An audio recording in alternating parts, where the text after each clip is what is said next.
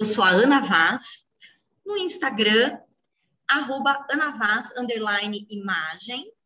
Oi, eu sou a Bruna Guadaim, lá no Insta, arroba Bruna Guadaim, e esse é o Juntas. Juntas. Teve um avião que passou, mas nós não vamos interromper essa gravação. Uma entendeu? chuva caindo na nossa chuva convidada. Caindo. Exatamente. Mas para lembrar você, né, ou para te informar se você está caindo aqui pela primeira vez, o que é o Juntas? O Juntas é um podcast de consultoras de imagem para consultoras de imagem sobre as dores e delícias de empreender nesta área. Porém, se você não é da área, né, mas empreende, fica aqui com a gente. É, a gente sempre traz né, temas que têm uh, correlação mesmo com o empreendedorismo, principalmente empreendedorismo feminino. E o tema de hoje tem uma super relação, aliás, com a vida, né? Bom, pelo menos para mim tem. Mas é, eu vejo que é um tema que faz muita gente tremer na base. A gente vai falar de escrita para conexão, porém aplicada aos negócios. E para isso, quem estamos trazendo, Bruna Guadain? Quem? Quem? Quem? Ah, vamos deixá-la se apresentar, né? Nossa convidada especial, aquela pessoa que dá vontade de guardar num potinho. Olha o suspense. Tananana. Olha, temos efeitos especiais. Olá! Depois desse efeito especial e dessa coisa toda imagética em torno de eu conseguir caber no potinho, e quem me conhece na vida real sabe que isso é possível. Olá a todos e todas que nos escutam aqui. Meu nome é Camila Dalla Costa.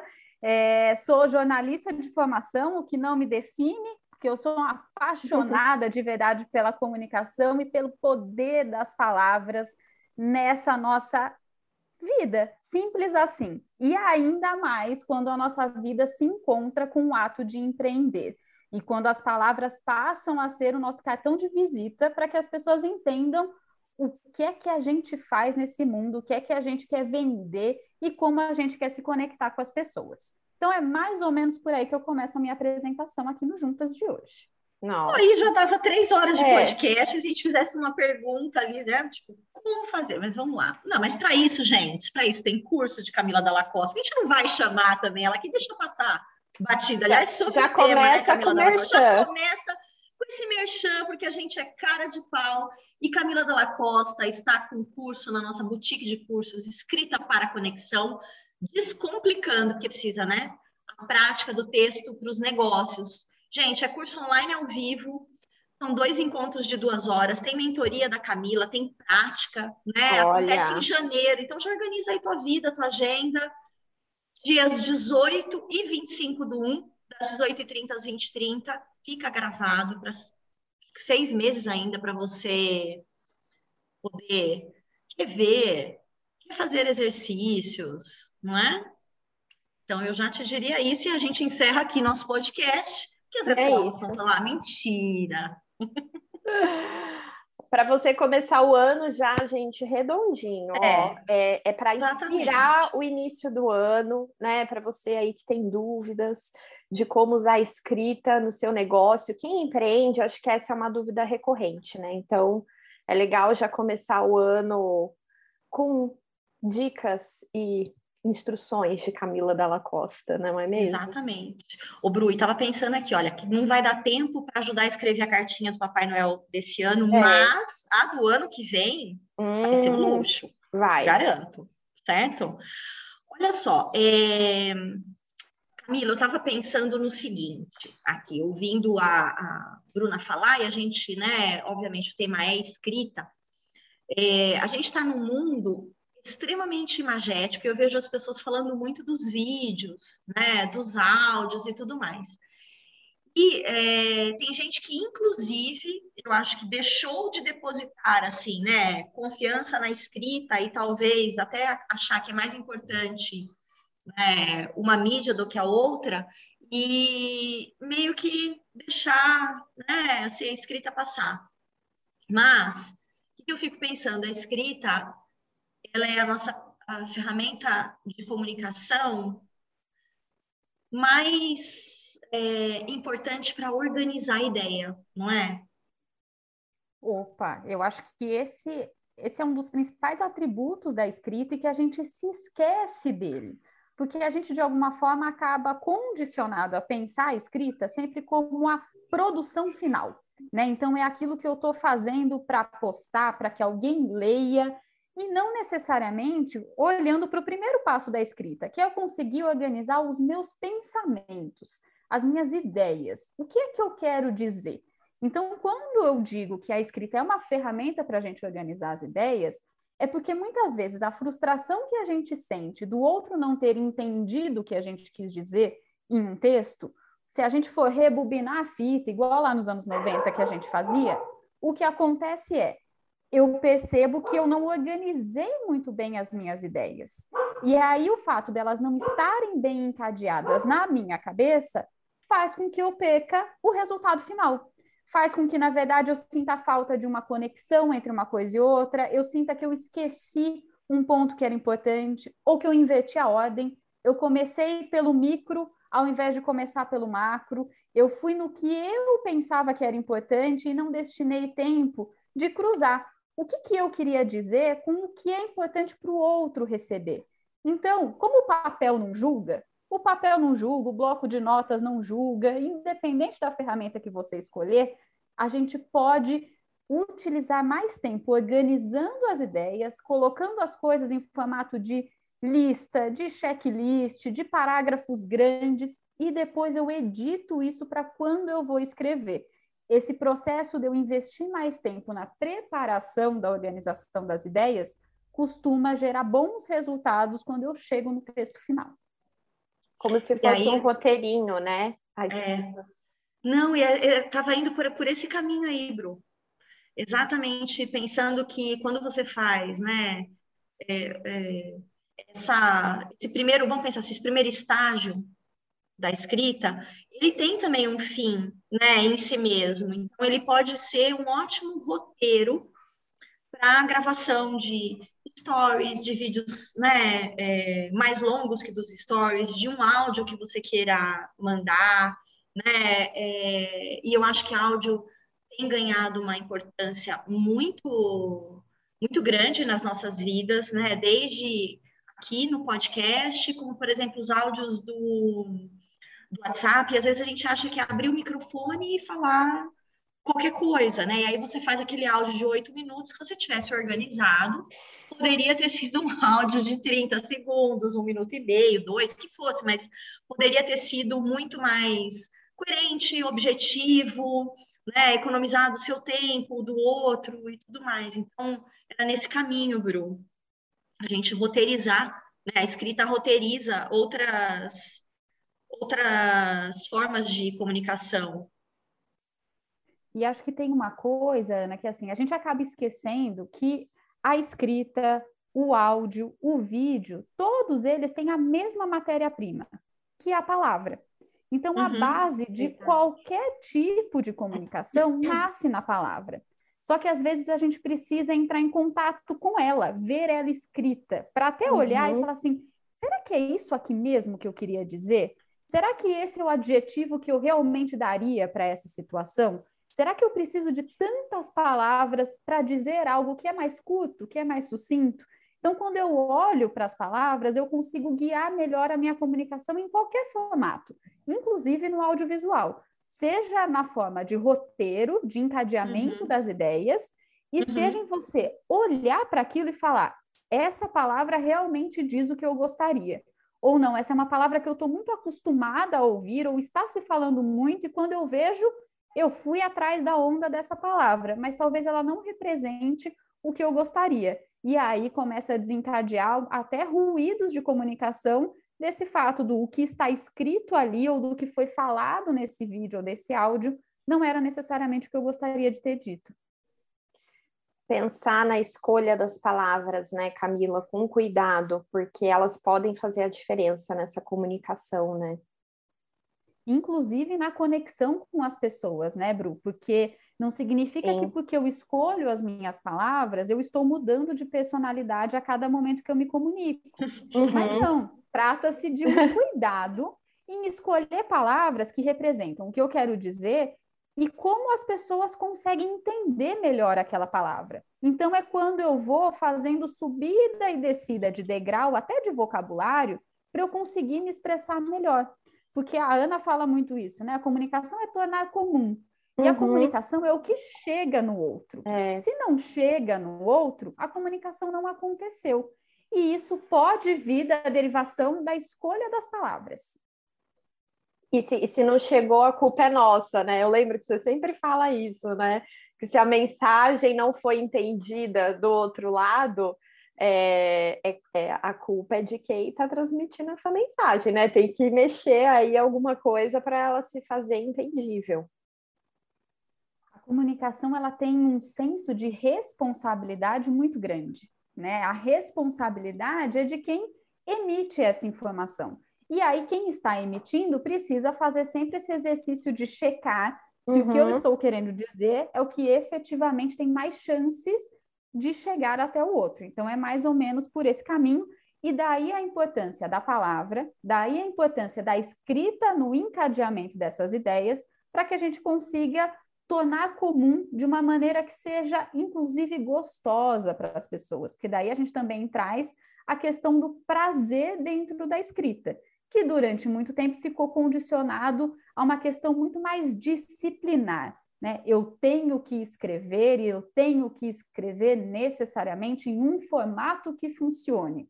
E hoje muito se questiona a existência apenas de uma fórmula para você escrever, porque aí tem hum. muito pouco de você colocado ali. Tem muito uma necessidade de você seguir uma norma, atingir um padrão e muito pouco de uma relação de conexão com o outro. Legal. Nossa, interessante isso, né? Eu gravei isso agora pelo, pelo meu vídeo aqui para postar depois um chamariz para este momento. Ok? Muito bem. Ainda mais Camila. em tempos de marketing digital, né? Que a gente tem as é. formulinhas dos discursinhos prontos, né? Então, então é, eu acho que isso é uma, uma é uma, essa é uma questão recorrente para a gente aqui, nós três, de alguma maneira, mentoramos, né, é, profissionais que empreendem, né, eu e Bruna mais focadas na área de, de consultoria de imagem, a Bruna até de, de outros negócios, outros pequenos negócios, né, você também, Camila, na, variados, tal, a gente tem visto muito, é, até você estava comentando antes da gente começar a gravar, é quase que uma uma briga, né? É, a gente vê as pessoas querendo fórmulas prontas e autenticidade, não é? E aí, e aí é uma forma que não combina muito, né, Ana? E dói, né? Aí eu acho Porque... que. Pode, Pode falar, falar perdão. É que é, gente recebe direto esse tipo de questionamento nas lives que a gente faz que tem a ver com comunicação, ou quando a gente começa a falar, por exemplo, de marketing digital e até mesmo do, do, do Instagram, né? O tanto de especificidades que são desejadas ou demandadas, né? Para que você tenha um tipo de, de roteiro, um tipo de fala. Ai, vamos para os gatilhos. Os gatilhos, então, nem se fala, né? Você tem que falar de escassez, tem que falar disso, daquilo. E aí eu vejo. E casar com o algoritmo, né, Ana? Ainda. Exatamente, isso... casar com o algoritmo também, né? Tem isso. Mas eu vejo uma série de profissionais de áreas diferentes falando do mesmo jeito. Falando do mesmo jeito, usando mesmos argumentos, às vezes até para vender produtos e serviços diferentes. É uma, é uma comunicação enlatada, completamente muito triste. Aí, Ana, você me faz até pensar é, num ponto que é o seguinte: a gente muitas vezes esquece que a gente está inserido num contexto social uhum. e que a comunicação, a fala e a escrita são um reflexo desse mundo que a gente vive. E a uhum. gente vem passando por um momento muito grande de transição, inclusive de era, de comportamento, do tempo uhum. das coisas, da aceleração das coisas. E tudo isso se traduz na nossa produção de conteúdo, que vai cair na escrita.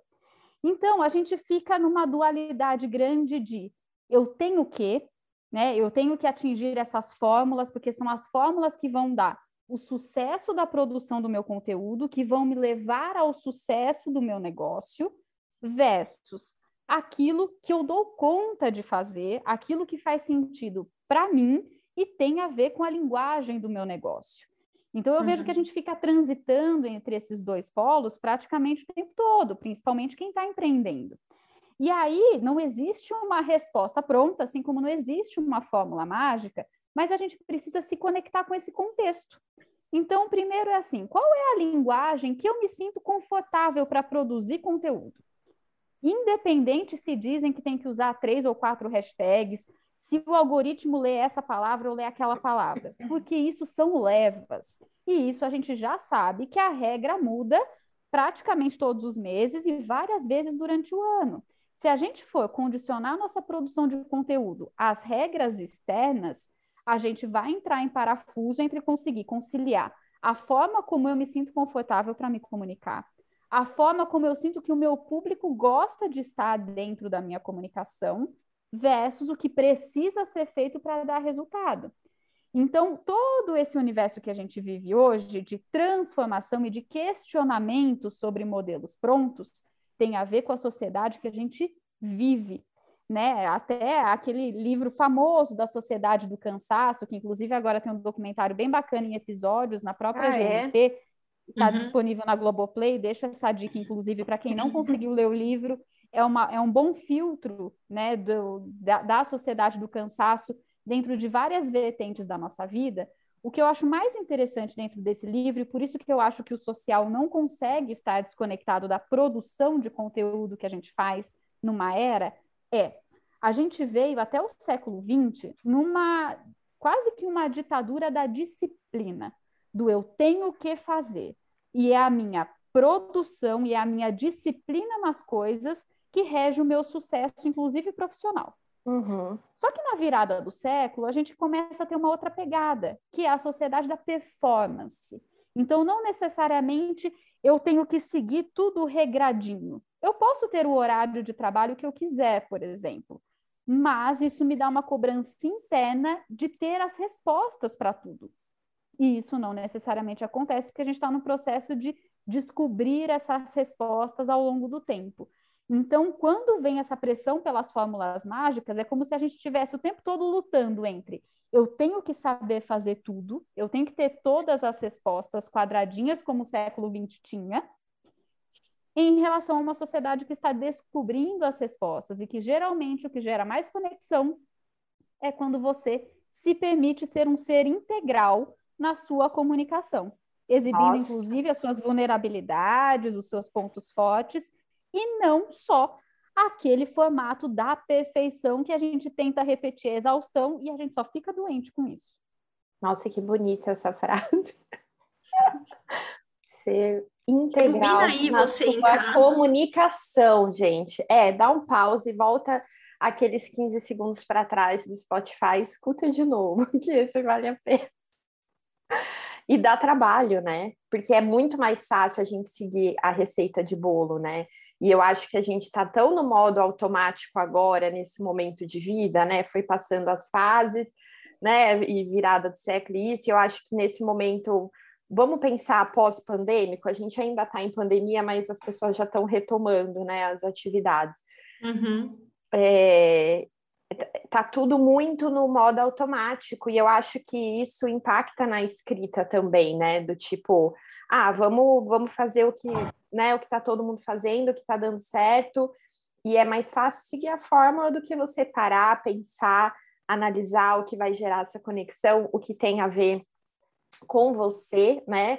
ter essa integralidade, não sei nem se existe essa palavra, na com você e na comunicação é, é muito mais trabalhoso, né? E, e eu acho também que tem uma coisa que você estava falando, eu estava pensando aqui, né? Às vezes você vê um estilo de texto, de comunicação, de fórmula dando certo para um profissional da sua área e você acha que vai dar certo para você também. Uhum.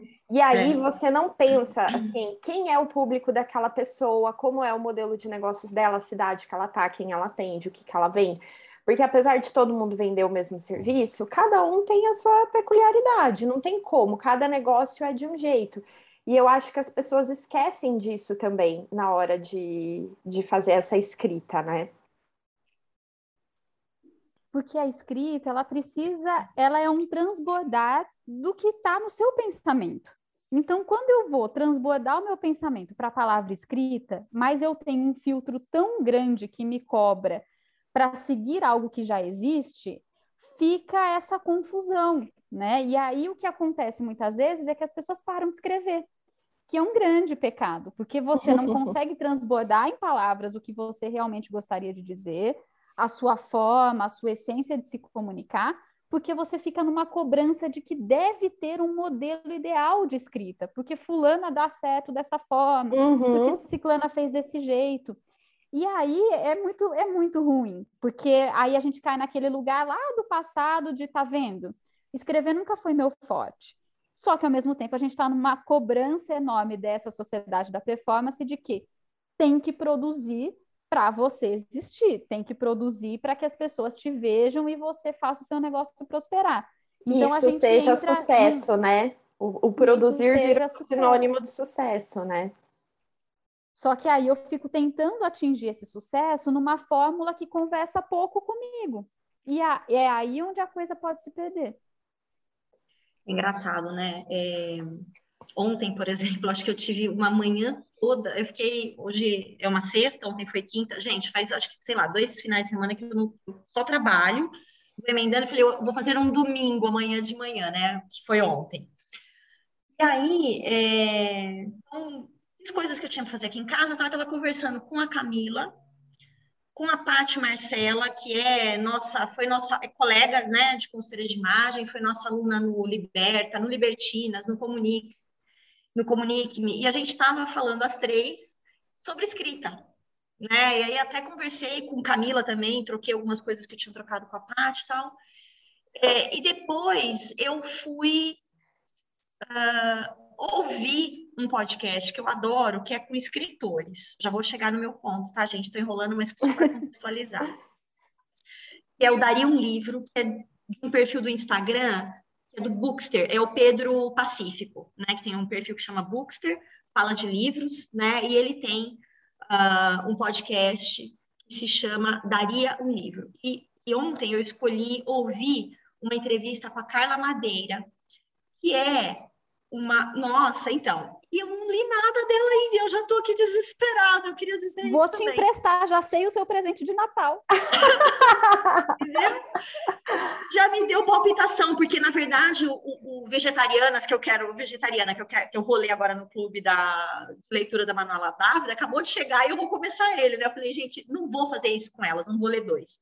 Mas, anyway, por que, que eu estou falando desse episódio? Eu gostaria que, se você está ouvindo a gente, tem essas, essas aflições aí da, da, da escrita, né, de que você acha que tem que ter uma fórmula, e de que até mesmo escritores né, escrevem com, né, de uma maneira muito é, absolutamente organizada, igual Ana, ouça esse episódio. O episódio, então, ó, do daí um livro com a Carla Madeira, porque ela conta que o Tudo é Rio, que é a, né, assim, a obra mais famosa dela. Marta Medeiros fez uma, né, fez uh, uma crônica sobre essa obra, uma, um, perdão, um artigo sobre essa obra e disse que era uma obra-prima, né? É, ela começou a escrever 14 anos antes de publicar, escreveu uma cena, fechou, fechou essa cena e não conseguiu lidar com isso durante 14 anos. Então, assim, uma, não vou falar aqui, mas só para vocês entenderem, né? Não é que você vai demorar 14 anos para escrever qualquer coisa, não é isso. Mas é, existem processos muito distintos, que existem, uhum. né, muita. Não é mágico, gente. E às vezes tem hora para escrever de algumas coisas, tem hora para escrever de outras. É claro que a escrita para os negócios, eu acho que de uma certa maneira né, é, ela é uma escrita que mesmo quando a gente vai focar em conexão, ela vai talvez demandar um pouco menos de trabalho interno da gente, a gente vai tocar menos em pontos muito sombrios ou difíceis, né, que às vezes a gente vê numa escrita de diário, numa escrita é, pessoal, mas para dizer que, é, primeiro, todo mundo tem o seu tempo, tem o seu processo. E segundo, Camila, eu fiquei pensando aqui, né, nesse mundo de todo mundo escrever igual, né? Eu tenho lido muito ficção, principalmente mulheres, e eu acredito, né, você já falava disso, a gente tem uma, um, um, outro episódio com você, né, no curso você vai falar sobre repertório também.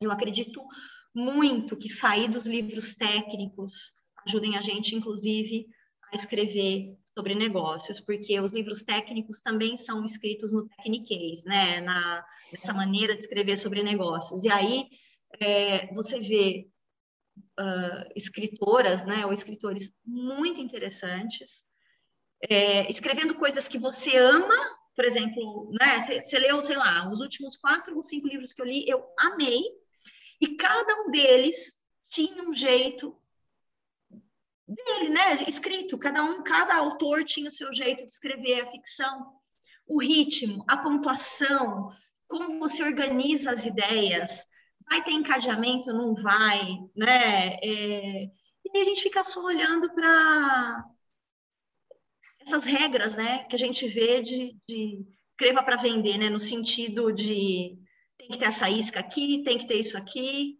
Os gatilhos do marketing, né? No gatilhos texto. do marketing. Falei demais, desculpa. Nossa, Ana, isso que Não, você falou me trouxe pelo menos, é, pelo menos dois, duas perspectivas aqui. A primeira que acho que tem a ver com essa velocidade da produção. É, um dos pontos que a gente vai falar no curso é sobre slow content, é sobre essa vertente que hoje a gente escuta falar dela, do slow content, do slow travel, slow food. Isso tudo uhum. começou no fim do século XX, justamente uhum. quando a gente já começou a pirar nessa história de uma lógica industrial para absolutamente tudo que rege tudo. a nossa vida. Uhum. E, a, uhum. e uma das dúvidas que geralmente as pessoas até me falam sobre slow content é assim, então eu posso escrever tudo e demorar 14 anos, como foi o processo da Carla Madeira? Então, slow content é, é, escrever sem compromisso. Eu acho que essa é uma das visões extremas do slow content. Mas o que eu acho bonito da, desse modo de olhar para a produção de conteúdo é assim: escreva rápido o que precisa ser rápido e tome o tempo que você precisa para as coisas que precisam de mais tempo. Ah, Parece é mais. É. Escreva, pausa e ah, volta pausa. 15 segundos e anota.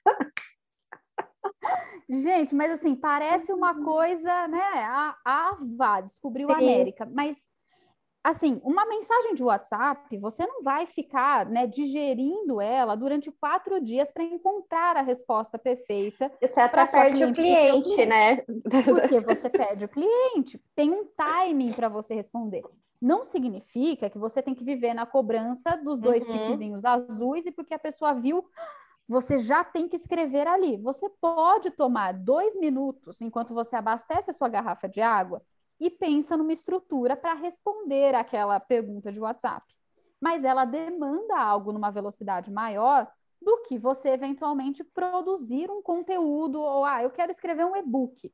Tá bom, um e-book ele não nasce do dia para a noite. Às vezes, um post no Instagram não nasce do dia para a noite, ele precisa ser digerido, ele vai, ele volta, e a revisão e a reconstrução de textos muitas vezes tem mais valor do que o texto em si, porque você dá a chance de reconstruir aquela mensagem, de olhar de novo para ela. Então, acho que esse é o ponto da velocidade que a Ana trouxe de gancho. E o outro, que a gente também fala no curso, que é sobre a importância do repertório.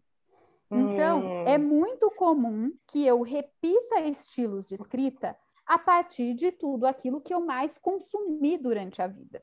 Né? Então, a gente fala muito que, por exemplo, no ambiente da moda, da consultoria, as revistas de moda tiveram uma influência muito grande sobre muitas escritas, porque durante 20 anos esse foi o grande forte.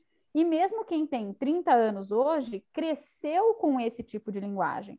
Quem tem 50 consolidou a linguagem em cima desse, desse tipo de escrita. Então, assim, não tem como a gente. Por isso que o social e a escrita não podem estar dissociados. Eles estão sempre na mesma panela, porque a gente se influencia se mutuamente. Só que aí a pergunta é: ok, e como é que eu venho reabastecendo esse meu repertório para me ajudar a descobrir formas que talvez eu nem conheça, que eu talvez nem soubesse? A gente pode trazer aqui para a discussão, por exemplo, o uso da linguagem não binária, né, que muita gente chama de linguagem neutra. Ah, uhum. eu uso ou não uso? Quanto é que você conhece? Você já leu algum livro que tenha linguagem não binária nele para ver como te bate? Porque às vezes é outra cobrança. Não, agora eu preciso escrever na linguagem não binária. Ou não, eu não concordo com a linguagem não binária. E aí dá outro podcast só sobre isso. Só sobre Mas assim, é um ponto que a gente precisa considerar dentro da nossa escrita, porque ele está aí, ele está na sociedade, mas eu preciso primeiro me conectar com o tema, uhum, para depois verdade. eu entender se isso faz sentido dentro da minha produção. Se não uhum. fica o tem que pelo tem que, e aí uhum. a gente surta e não dá perenidade na construção do nosso conteúdo usando esses artifícios de linguagem. É isso aí. Eu ia falar uma coisa. Aquela pausa para respirar. Eu ia Fala, falar uma coisa, eu esqueci, gente. É... Esqueci. É... Gente... Hormônios da gestação. Gestantes ou ex-gestantes me entenderão. A ideia vem e se você não anota naquele minuto, ela nunca mais volta. Tá vendo, Bruna Guadaim? Use a sua escrita, faz favor. É, ah, que eu ia falar. Bom, não era exatamente isso, mas eu acho que pode conectar. É, eu estava numa pegada de posts diários, até no início do ano eu cheguei a fazer tráfego pago por três meses no Instagram. A gente fala disso em dois episódios para trás aqui do Juntas, tá? É, enfim, se você quiser escutar, vai lá ouvir. Mas não deu muito certo, assim, eu não tive uma não deu muito certo para o meu estilo, porque exigia uma produção de conteúdo muito rápida nessas fórmulas prontas e não rolou. E aí, com a gestação, eu fui obrigada a entrar no slow content, totalmente obrigada, porque assim, agora eu tô bem, assim, tô meio avoada, mas tô bem. No início eu tava com muito enjoo, então eu não conseguia ler. Eu fiquei uns quatro meses sem ler, porque eu começava a ler, me dava enjoo, é bizarro. E aí eu não conseguia produzir o conteúdo na velocidade que eu queria. Então eu comecei a produzir posts uma, duas vezes por semana e fui alimentando uma, um pouco mais os stories do que o feed, porque era algo que para mim era mais fácil na rotina. E eu nunca mais voltei na velocidade anterior, tá? Nunca mais. É, tem coisas que eu fico mesclando, né, entre o, o tecniquez e o algo mais leve, mas é, não consigo me imaginar voltando a fazer posts diários. Eu prefiro perder ali, e era algo que a Camila falava lá atrás, né? Antes de existir a moda do slow content, eu lembro que você já falava qualidade versus quantidade, só que eu acho que a gente fica tão é, refém de, desses algoritmos do Instagram, que você tem que postar todo dia, que não sei o que, e, e a gente esquece disso, mesmo a gente sabendo disso, né? Então, eu acho que fica aí uma reflexão para as pessoas que estão nessa vibe de, ah, eu preciso postar todo dia, e às vezes não dá atenção para o conteúdo, é isso, gera o conteúdo repetido, o conteúdo que não conecta, e por incrível que pareça, nesse tempo do slow aí, eu tenho gerado mais vendas no meu Instagram do que antes. Porque antes minha venda vinha mais do site, agora eu começo a ter mais é, interações de prospecção no Instagram, é, postando menos. Isso é muito louco, né? Mas eu acho que eu tô parando mais para refletir e conectar com as minhas personas, com os meus públicos. É muito interessante, porque você está indo contra a receita, né? É. Sim. Bem não que, gente, né? Vocês têm né? que fazer isso também, não é isso. Eu estou compartilhando de novo, não é uma fórmula, né? É só compartilhando que às vezes você repensar a rota da sua escrita para negócio pode fazer diferença, porque às vezes você fica batendo numa tecla ali que não está rolando, né? E, e, eu acho que tem a ver, Bru, com uma coisa que nós três já discutimos aqui, eu, você e Camila, que é aquela coisa assim, né? Aquele conteúdo, ele é simplesmente é... entulho. Uhum. Ele é entulho. Enche a linguiça. Ele foi produzido, né? E ele não vai ser nem consumido e talvez ele seja descartado muito rápido. sabe? É, é como se a gente tivesse um, um, essa coisa de, do, do, conteúdo, o fast fashion do conteúdo, né? Vamos puxar post conteúdo nos outros, mas assim, é só conteúdo. Não é comunicação, não é troca, não é conhecimento, não é nada, não é nada. É, vou falar da.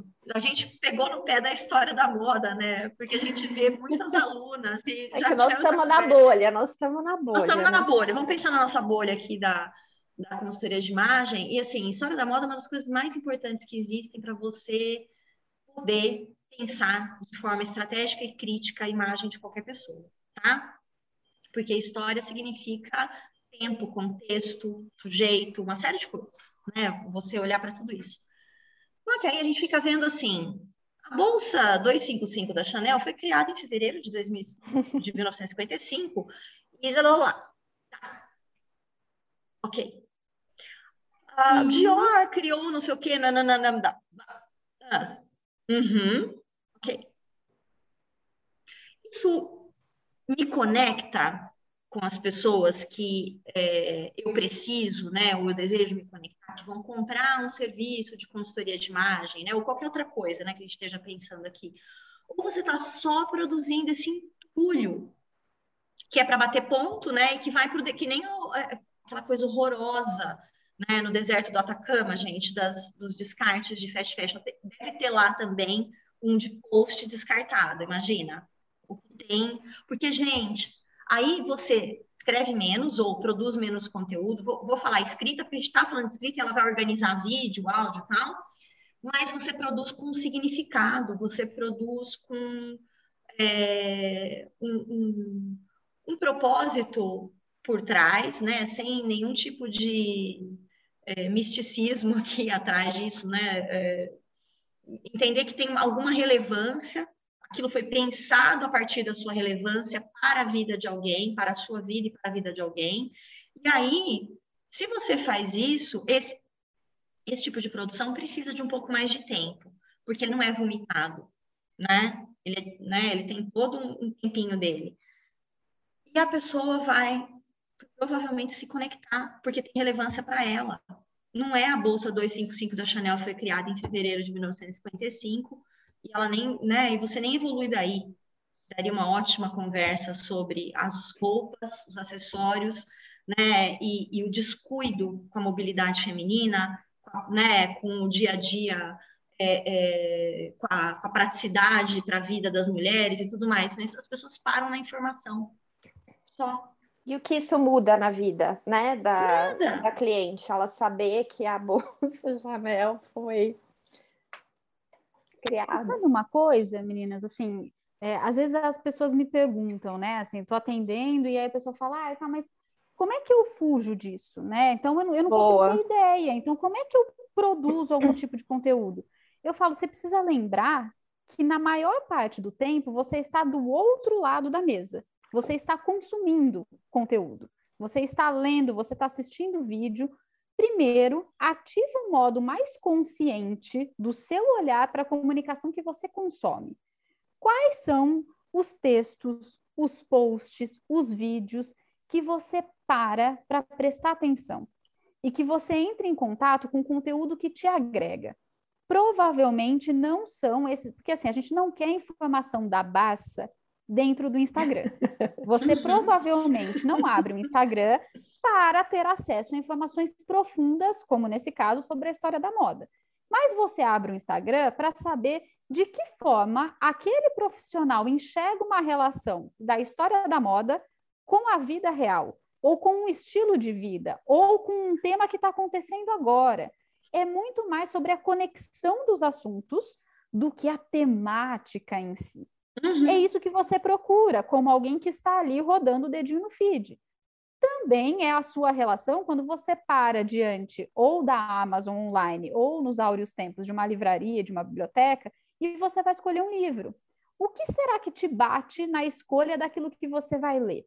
E por que será que você faz essas escolhas? Será que tem a ver com os temas tratados ali? Com o estilo de escrita daquela pessoa? Às vezes a gente esquece de colocar isso no nosso HD interno. Quais são uhum. os nossos critérios para se sentir atraído por um conteúdo?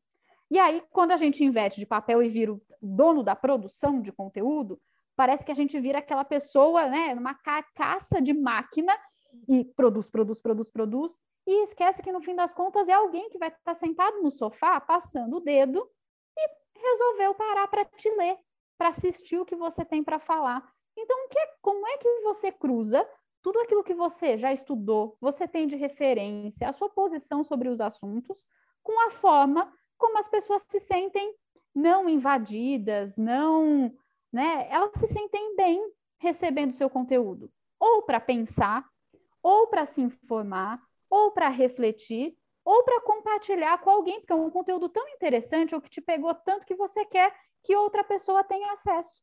Porque no fim das contas é exatamente assim que a gente se comporta no sofá ou olhando para um e-commerce na hora de escolher um livro, ou quando você está simplesmente esperando o arroz ficar pronto e está lá passando na sua timeline escolhendo alguma coisa para consumir de conteúdo. Ok, e para isso a pessoa tem que saber o porquê ela está produzindo aquele conteúdo, o objetivo dele, né? Porque isso faz diferença, né? Então, assim, ah, qual é o objetivo desse post, desse texto, né? Desse vídeo? O que, o que, que é? É vender, é comunicar, é, né? é entreter? E eu acho que a gente esquece isso também na hora de produzir o conteúdo, né? Que acaba gerando uma grande frustração, porque a gente coloca tudo no mesmo balde e aí a gente vem e fala, tá vendo? Eu escrevo, mas eu escrevo mal. Ou ah, eu escrevo, mas não funciona quando eu escrevo. Fala, tá, mas qual era o seu objetivo? O que, que você queria quando você parou para escrever aquilo? E pode ser que a pessoa fale assim: olha, eu só queria pôr para fora um negócio que estava me incomodando. Ok, você pode fazer isso num diário, num papelzinho de propaganda que você achou em cima uhum. da mesa, ou você pode escolher colocar isso numa publicação online os resultados vão ser totalmente diferentes. Porque isso também a gente esquece, de que tem coisas que não necessariamente eu preciso trazer para a produção, que vai me levar ao sucesso do negócio, que vai me levar a vender. Tem coisas que eu posso escolher, escrever e guardar, porque eu ainda estou organizando aquele pensamento. Eu ainda estou vendo se é isso que eu penso, se era só uma necessidade de pôr para fora um sentimento, dar nome para algum afeto. E isso você pode se sentir confortável e publicar, e isso você pode se sentir mais confortável em escrever só para você por enquanto. Mas a gente esquece até que a gente pode tomar essa rédea na produção do conteúdo. Nem tudo eu preciso fazer para que chegue no outro, para que eu comunique, para que as pessoas saibam. Às vezes eu posso simplesmente dar início ao processo de escrita e o público sou só eu, ou é alguma pessoa específica para quem eu quero escrever. E isso é gostoso, porque vai te colocando de novo num lugar em que você pode escrever sem que o primeiro ponto de contato já seja um julgamento, positivo ou negativo. Porque aí a gente achar que escreve bem, que está escrevendo direito, né, que são palavras, ai meu Deus, que me dão até arrepio, a partir do que o outro já te devolveu e que nessa sociedade da performance tem que ser inclusive na hora. Eu postei, mas ninguém comentou. Ah, então deu errado. Imediatismo. Deu né? errado.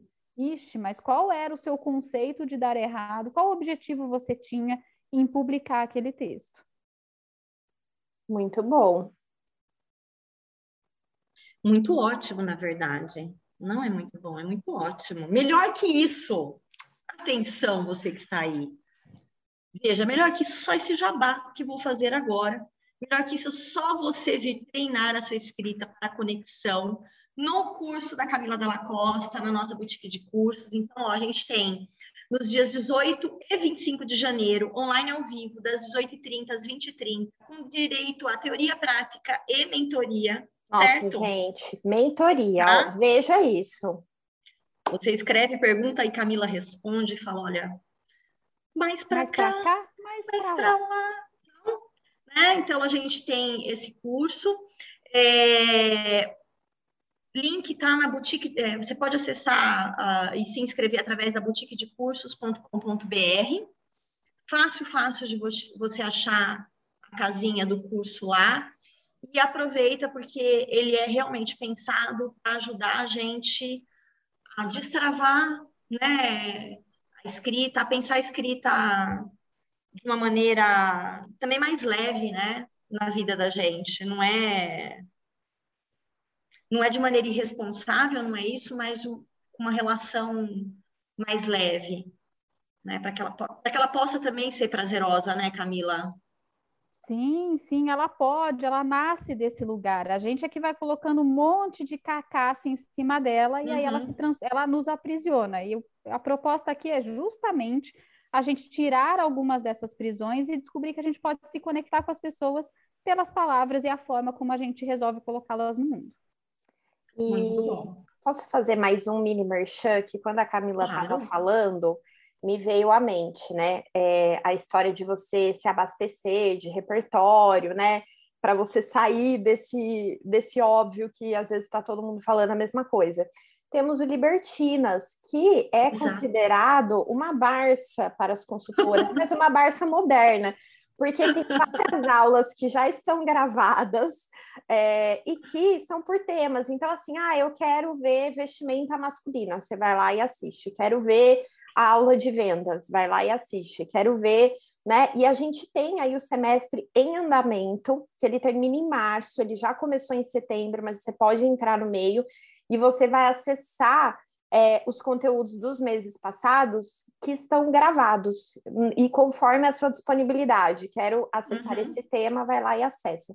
Ele também está lá na, no site da Boutique de Cursos, é o Clube de Aulas. Perfeito, perfeito, Bru, muito bem lembrado. Muito ótimo jabá. Se fosse eu, se fosse você, comprava os dois, tá? Aliás, eu, eu fiz essa escola só para fazer cursos e fazer amigos. Então, gente, a boutique é tudo como, fa como fazer cursos e fazer amigos, não é? É, é o livro da é Ana. Praticamente o Dale Carnegie, Ana Vaz. Ah, tá vendo? Camila, obrigada, como sempre, por essa conversa tão boa, tão, tão rica, viu? Obrigadíssima. Obrigada. Eu é que agradeço o convite de vocês, é sempre compromisso na agenda. Eu adoro estar por aqui e espero que a gente tenha conseguido colocar alguns insights na cabecinha aí de quem foi ouvindo ah, esse podcast. Sim. E essa conversa pode continuar também fora do podcast. Então, quem quiser também pode entrar em contato no arroba Camila Dalla Costa. E a gente segue trocando figurinhas, porque escrever também para trocar ideias é um bom jeito da gente treinar boas conversas por escrito. Boa. Obrigada a você que ouviu Obrigada. até aqui. Até mais. Até. Boa escrita para você. Tchau.